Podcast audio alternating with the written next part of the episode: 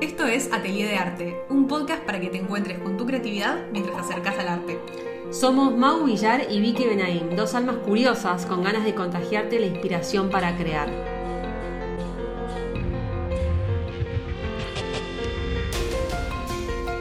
Bienvenidas a un nuevo episodio de Atelier de Arte, este podcast que busca conectar el arte con la creatividad, dos temas que a nosotras con Mau nos apasionan.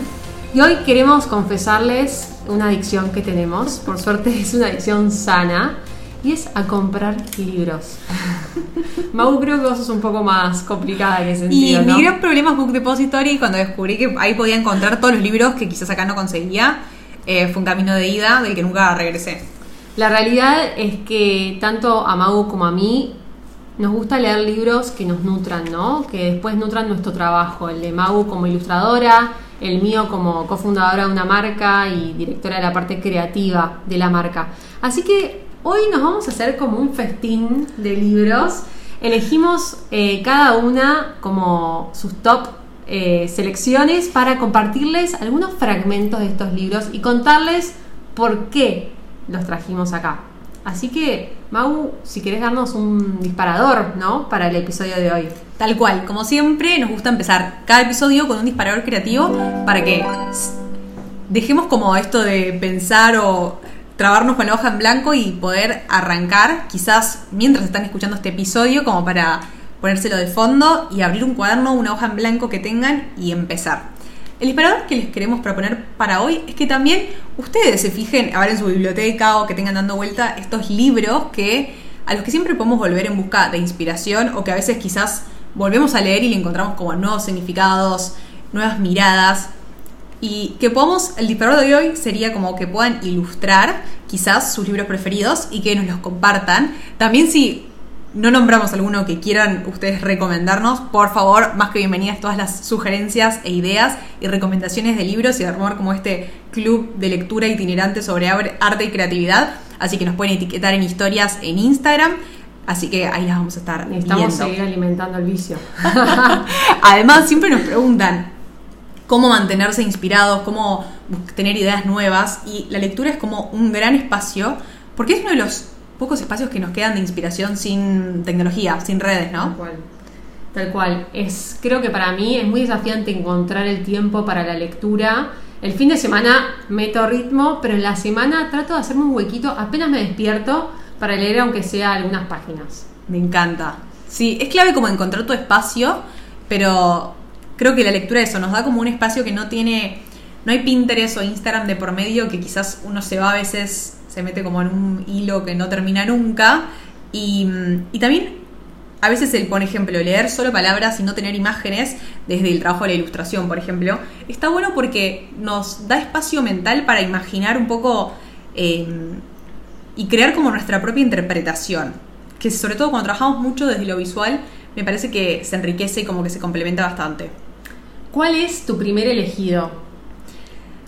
Mi primer elegido es un libro que tenemos las dos acá presentes, las dos en tapadura con nuestros post-it, porque eh, nos gusta mucho, nos gustó mucho la verdad las dos. Y es un libro que se llama Cómo ser un artista, How to be an artist, de Jerry Saltz, que todavía creo que no tiene traducción, pero estoy segura que va a salir muy pronto si todavía no está.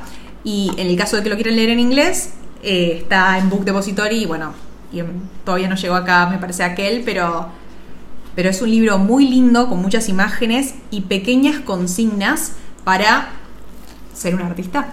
Sí, eh, Jerry Saltz es un crítico de arte muy conocido desde años que, que está en este mundo, con lo cual él resume, creo que son 60, como consejos para convertirte en un artista, pero te aseguro, son 63, que si no querés ser un artista, te sirven para la vida también, para cómo observar, cómo sentir, cómo plasmar.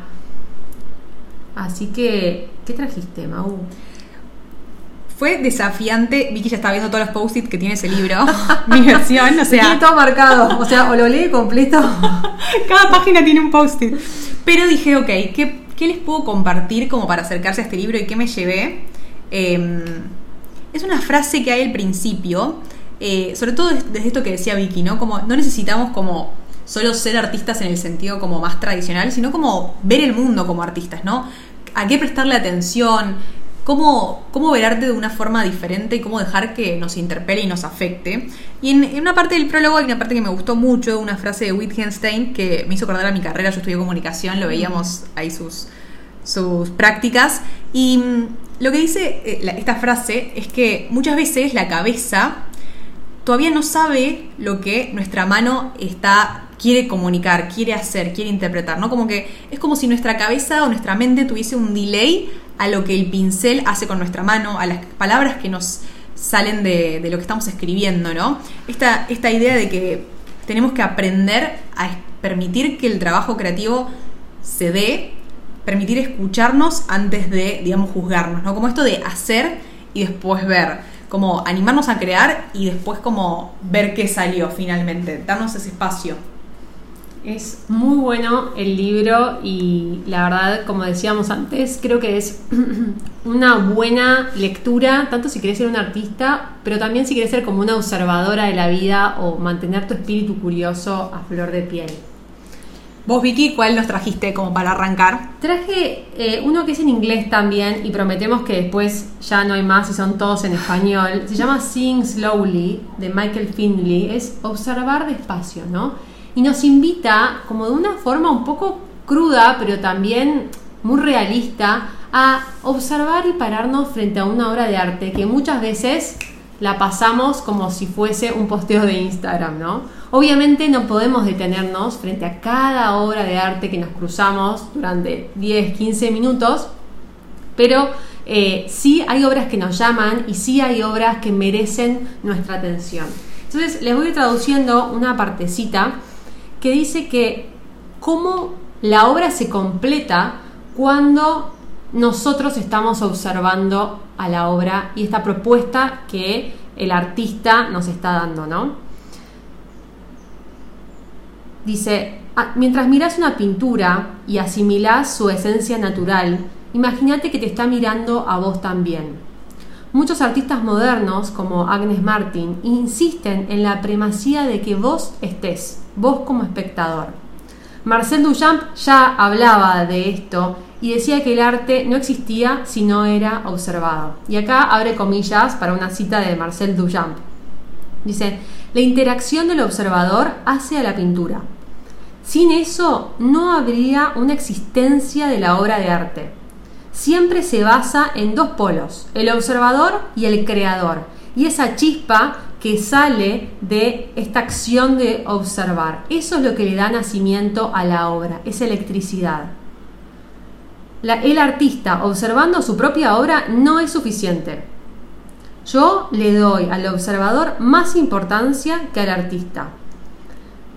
Porque si no está observando, no podría estar emitiendo un juicio sobre yo- lo que yo estoy creando. Qué difícil traducir en tiempo real. Pero qué importante esto, ¿no? De aprender a mirar esta propuesta que nos está dando un artista con esta obra que está colgada a donde sea. Y es como una invitación a, ok, no tengo que remitirme solo a lo que los, las personas que analizaron esta obra dijeron que significaba, lo que el artista quiso decir, sino que acá ten- tenemos una oportunidad de ver una obra que no conocemos, que no sabemos quizás de quién es o sí, y poder tener una interpretación propia, personal, y que de nuevo, siempre hablamos de esta idea de que quizás la obra que a una persona le emocionó, a otra persona le, la enojó, ¿no? Como qué emociones surgen, permitir que, que sucedan, y jugar con la obra, ver como qué nos quiere decir, y si no escucharon nuestro segundo episodio, pueden volver a verlo en el que hablamos de esta primera cita con el, arte, ¿no? Eh, diferentes formas de poder eh, tener estos primeros encuentros, que de nuevo, lo que queremos como correr un poco es esta idea de que hay que saber arte para poder ver arte y proponerles e invitarlas a que podamos tener estos encuentros de forma orgánica, natural, en el día a día, en lo cotidiano, eh, y ver qué nos dicen, ¿no? Bueno, de eso exactamente se trata el libro de Michael Findley, Seeing Slowly. Nos aconseja ir a un museo, ir a una galería y no leer las etiquetas que están al costado de las obras. Muchas veces, cuanto menos información tengamos sobre la obra, más genuino va a ser ese encuentro, pero es verdad que de esto hablamos en profundidad en el segundo episodio. Tal cual.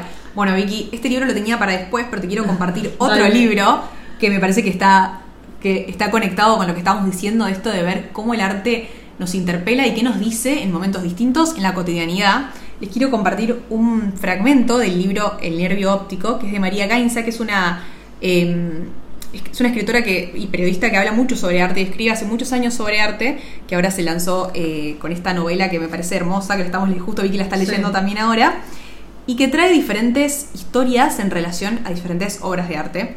Les quiero traer un fragmentito de ver esto de cómo a veces quizás ni nos damos cuenta que el arte está en lo cotidiano y quizás como a veces son tan solo unos segundos de identificar y ver qué nos dice en ese momento específico. Así que les leo este fragmento. La sala de espera es blanca, inmaculada. Enfrente, una madre y su hijo esperan también su turno.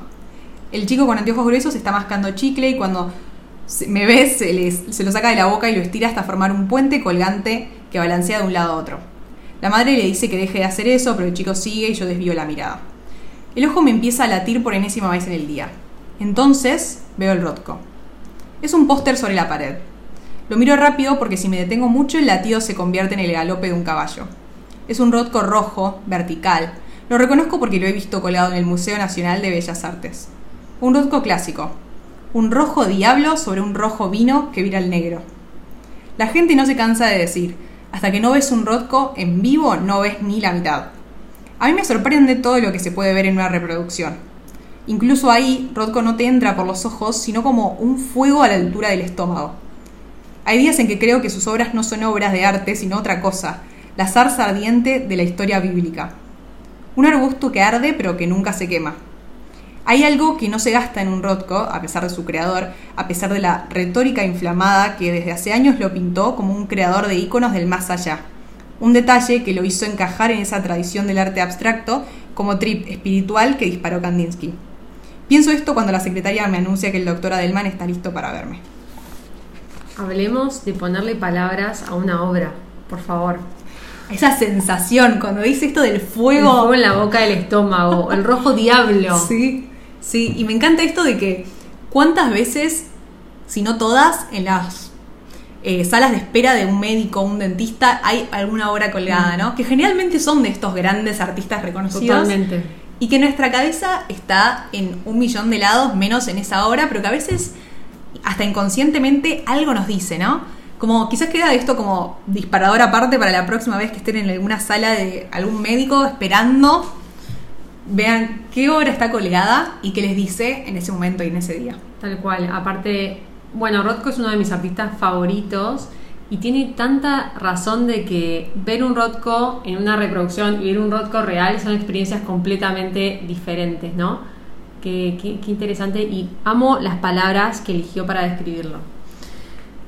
Bien, nos vamos a otro libro que habla en primera persona y traje a esta artista argentina, Marta Minujín, quizás la artista más conocida de nuestro país, eh, que escribió durante su estadía en París, su primera estadía en París, un libro que se llama Tres inviernos en París.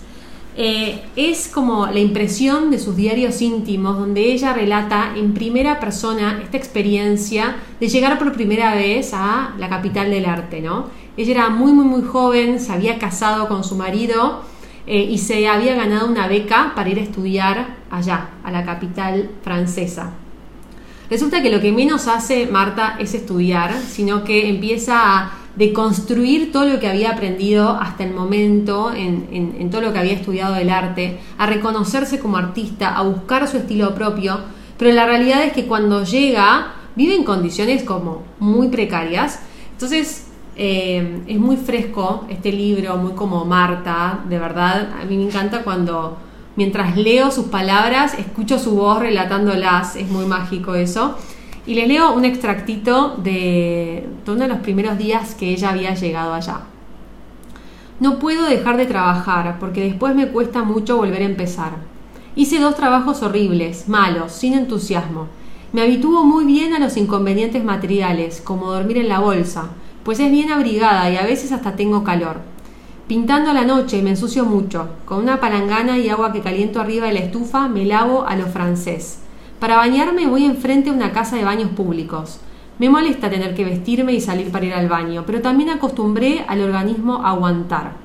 Cada vez odio más el confort y la burguesía. Haber sacrificado todo eso es una suerte de felicidad, un cumplimiento interior, una satisfacción. Esto es lo que quiero. Duermo a cualquier hora, me dejo llevar por mis impulsos y mis ganas más remotas, lloro, estoy triste. Trabajo de noche y me acuesto tarde, a las 4 o 5 de la mañana. Cuando me levanto salgo a buscar colchones al Marché de París, o querosén, o voy a Saint Germain a ver libros o a leer en un bar. Trabajo un rato a la tarde, a las 6 me voy a ver alguna exposición. Ceno en un restaurante que es muy barato, o en un foyer para artistas de acá cerca, y a las 9 vuelvo a trabajar. Salvo anoche que tuve un vernissage. ¿No te lo imaginas a Marta en los, creo que ni siquiera había cumplido 20, tendría que chequearlo, en París, sola, sin hablar el idioma? Eh, pero ahí es donde ella empezó a crear su propio ecosistema de conocer artistas, de aprender. Había muchos artistas argentinos también en ese momento en París. Y, y ahí es donde ella empieza a reconocer su ser artista, a desarrollar su estilo, como decía antes y muy su actitud frente al arte, frente a la vida de hacedora, de ir para adelante y de que si tiene una visión en mente se va a cumplir sea cual sea el camino o lo tendrá que generar ella, que cuando vean sus obras, a mí lo que me pasa es que la, digamos sus palabras y su obra es como que están son tan de la mano y como tan ella. Tan ella. Em, que bueno, se nota que nos gusta, por eso la elegimos para ser parte de, de nuestro libro, Atelier de Arte. Es la última artista que es la que todavía está viva y tiene bueno, hace poco estuvo eh, en una exposición muy linda acá en Buenos Aires, eh, en Fundación Santander, que, que sí, que me encanta que eso, todos sus su, su, forma de ser, su forma de estar hoy en Instagram, por ejemplo, su obra, sus palabras, están todas como conectadas por este como jugar hacer, ir para adelante, que me encanta. Bueno, ella dice que es un extraterrestre y es verdad, que diferente a la normalidad, si, si existe eso, es. Lo es 100%. Marta, si estás escuchando este podcast, nos encantaría mandarte atelier de arte. 100%. Escribinos.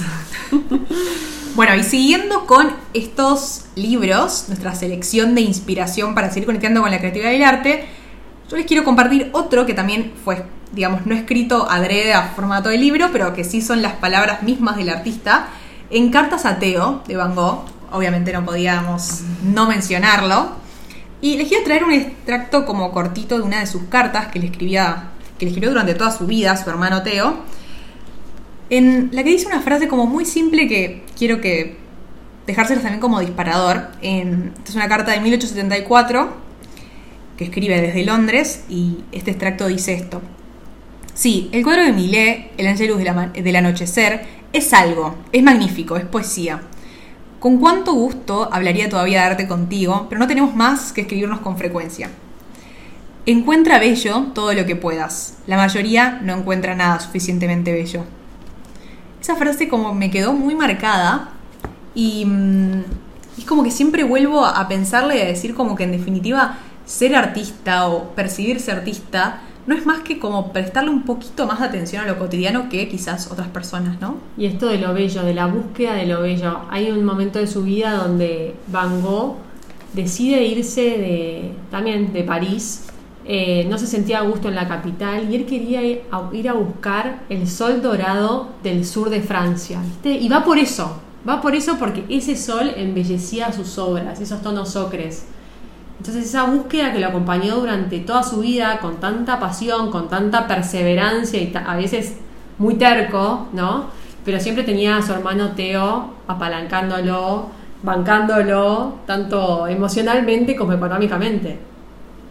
Y, y eso de volver a lo simple y a lo bello de ver la vida como con otros ojos, incluso eso, con el rango de emociones que fue sintiendo y atravesando a lo largo de su vida es como que siempre encuentro como sabiduría o inspiración de nuevo en sus palabras. Así que por suerte tenemos las cartas eh, y no fueron mensajes de WhatsApp en su tiempo como para tener se perdían. Claro, se borraba la copia de seguridad. Bueno, ahora traigo eh, un extracto que menciona a Picasso, otro de los grandes artistas de la historia. Es un libro que se llama El arte de la rivalidad de Sebastian Smith. Eh, y habla como de estos vínculos que a mí me gusta llamarlos de frenemies, amigos, enemigos, Por ejemplo, Matisse y Picasso, Manet y Degas, eh, Pollock y de Kooning, Freud y Bacon. Y acá eh, elegí un extracto que habla sobre Picasso y este concepto que hablamos tanto con Magu de robar como un artista, ¿no? Entonces, miren lo que dice. Estamos en el capítulo de Picasso y Matisse, que convivieron en el mismo periodo histórico.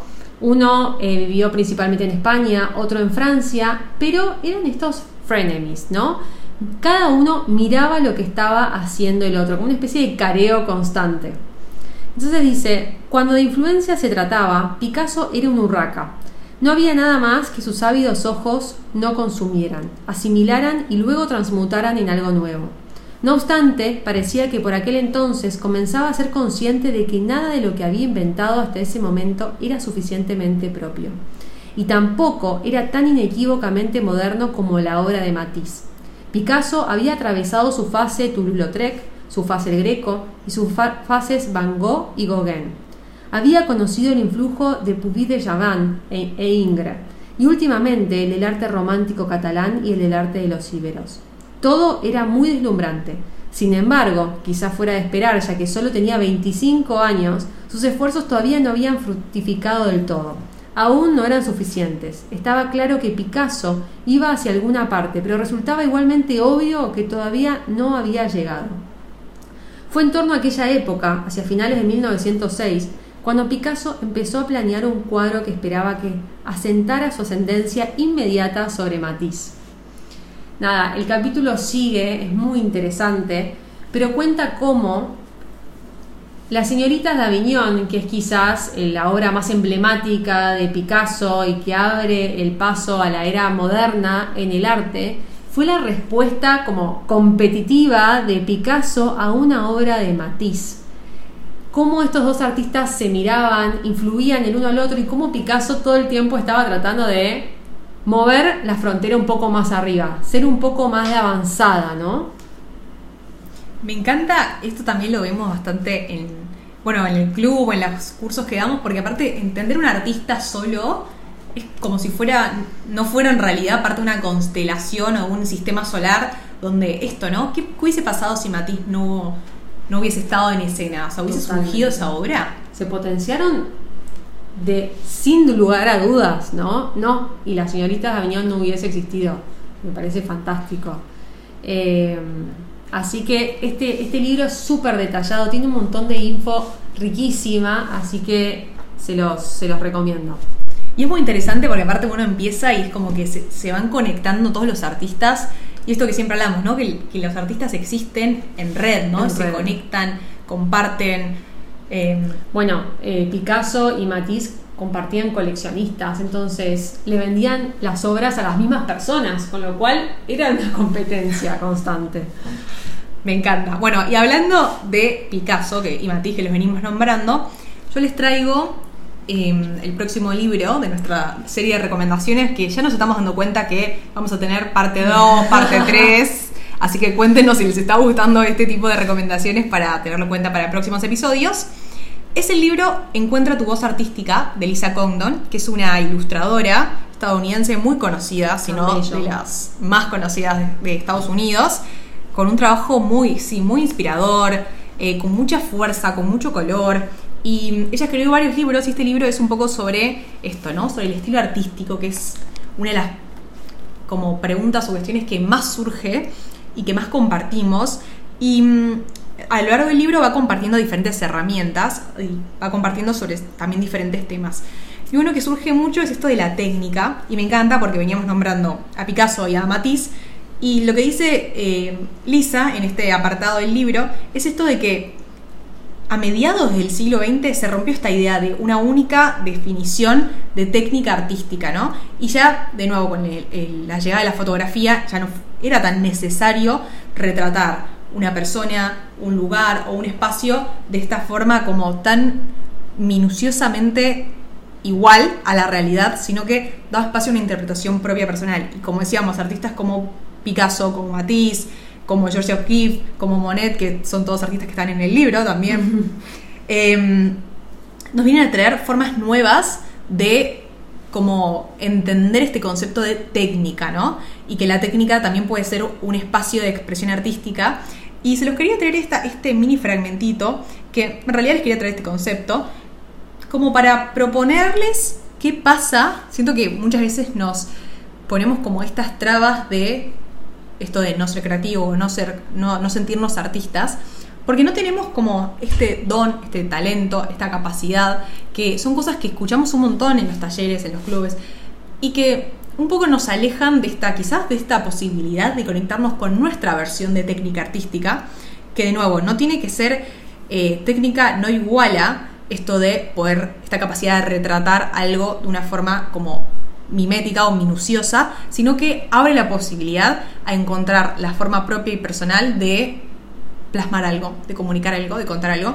Entonces, cuando pensamos en estos artistas, como tener esta idea de poder pensar las diferentes formas que tenemos de eh, ilustrar, retratar, comunicar lo que queremos a través del arte y que quizás es hacer una invitación como para repensar qué cuál es nuestra técnica artista, artística desde ese lugar, ¿no? Desde el lugar del juego y de la exploración y no tanto desde eh, cuánto o no hayamos estudiado técnica eh, en un sentido como más tradicional.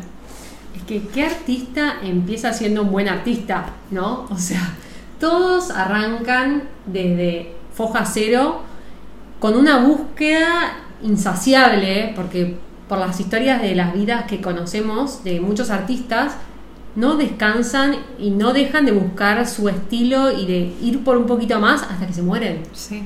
Entonces es un camino que empieza y no termina nunca. Y en ese camino hay altos y bajos, hay retrocesos, hay avances, hay de todo. Y aparte, si lo vemos es como curioso porque todos los artistas empiezan desde una desde un estilo más realista y siempre terminan, o sea, el camino los lleva hacia eh, justamente su técnica artística, la que va a ser personal para cada uno.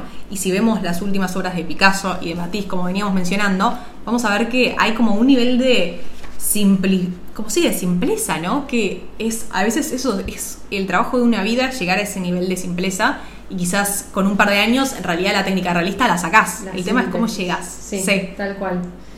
Bueno, ya para ir redondeando nuestra selección, eh, yo leo mucho sobre el mercado del arte y les traje uno de mis favoritos. Es más, fue el primer libro de arte que leí, está publicado en el 2008, con lo cual tiene sus años, pero para mí sigue valiendo mucho la pena se llama Siete días en el mundo del arte, está escrito por Sarah Thornton y em, se divide este libro en como un mapeo de cómo está compuesto este mundo del arte. Entonces hay un capítulo para las subastas, hay un capítulo para las ferias, los premios, visitas al estudio, las bienales.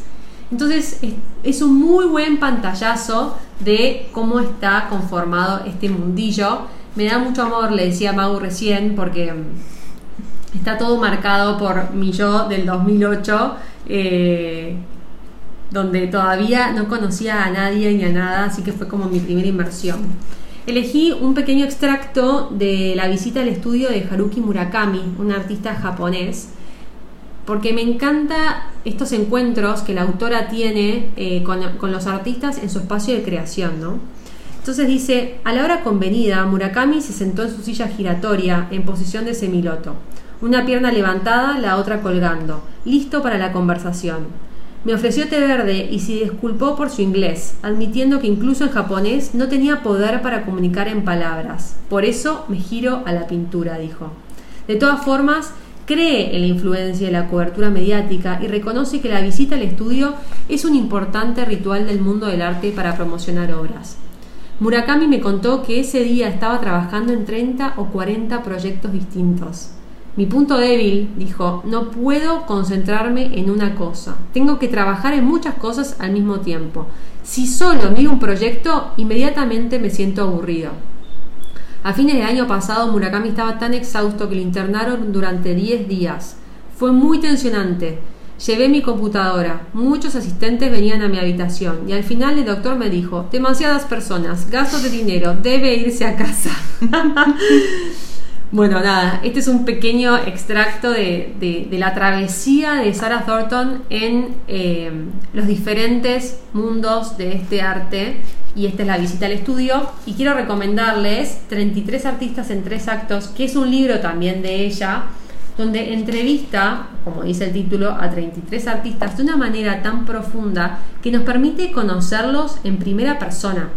Eh, y nos permite también conocer artistas contemporáneos súper importantes hoy en día eh, desde una mirada muy personal.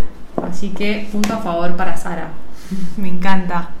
Aparte, creo que a todos nos pasa un poco esto de genera mucha curiosidad el cómo trabaja el artista, cómo es su estudio, em, conocer un poco eso, cómo es el detrás de escena de la obra, ¿no? Y cómo es el proceso para llegar a eso. Hoy en día cada vez es como más fácil, si se quiere, conocer ese detrás de escena, porque tenemos las redes sociales y porque tenemos eh, YouTube. Hay artistas igual como que, viste, no les gusta y desean únicamente que se los conozca por su obra. Por ejemplo, Cindy Sherman es una artista que es fotógrafa, que ella se personifica eh, para cada una de sus fotografías, digamos que son selfies. eh, se maquilla, se disfraza, se pone una peluca y toma la foto. Pero no conocemos nada de su backstage, no conocemos qué pasa antes, solamente ese resultado. Entonces también ahí hay un misterio, ¿no? Tal cual, de ese proceso. Yo como última recomendación, antes de cerrar este episodio, es el libro Free Play o Juego Libre de un autor que tiene un apellido bastante difícil de pronunciar, pero los van a encontrar todos en las notas del episodio, así que no se preocupen. Eh, inténtalo, inténtalo, Magu. Nakmanovich. Bien. ¿Está bien, pronunciado? No, no sabría decirte. Bueno, ya nos dirán.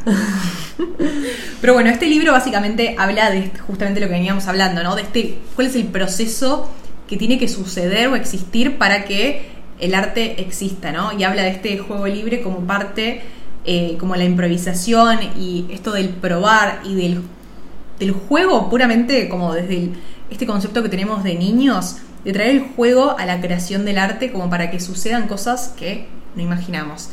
Entonces, lo que propone es eso, el, jugar para que el arte no sea como, digamos, llegar del paso A al paso B para tener este resultado, sino que con el riesgo y la vulnerabilidad que eso implica, lanzarse al vacío de permitirse jugar e improvisar y que el arte básicamente suceda, así que es un libro también para explorar, que se los dejo como recomendación. Hace mucho paralelismo con la música, él, ¿no? En el libro, no sé si era violinista. Sí, sí. Entonces habla mucho de eso, ¿no? De crear estas improvisaciones con el violín, cómo entrar como en ese flow creativo, eh, que es muy interesante. Bueno, o sea, quedaron tantos libros afuera que... Estamos mirando nuestras pilas de libros. Sí.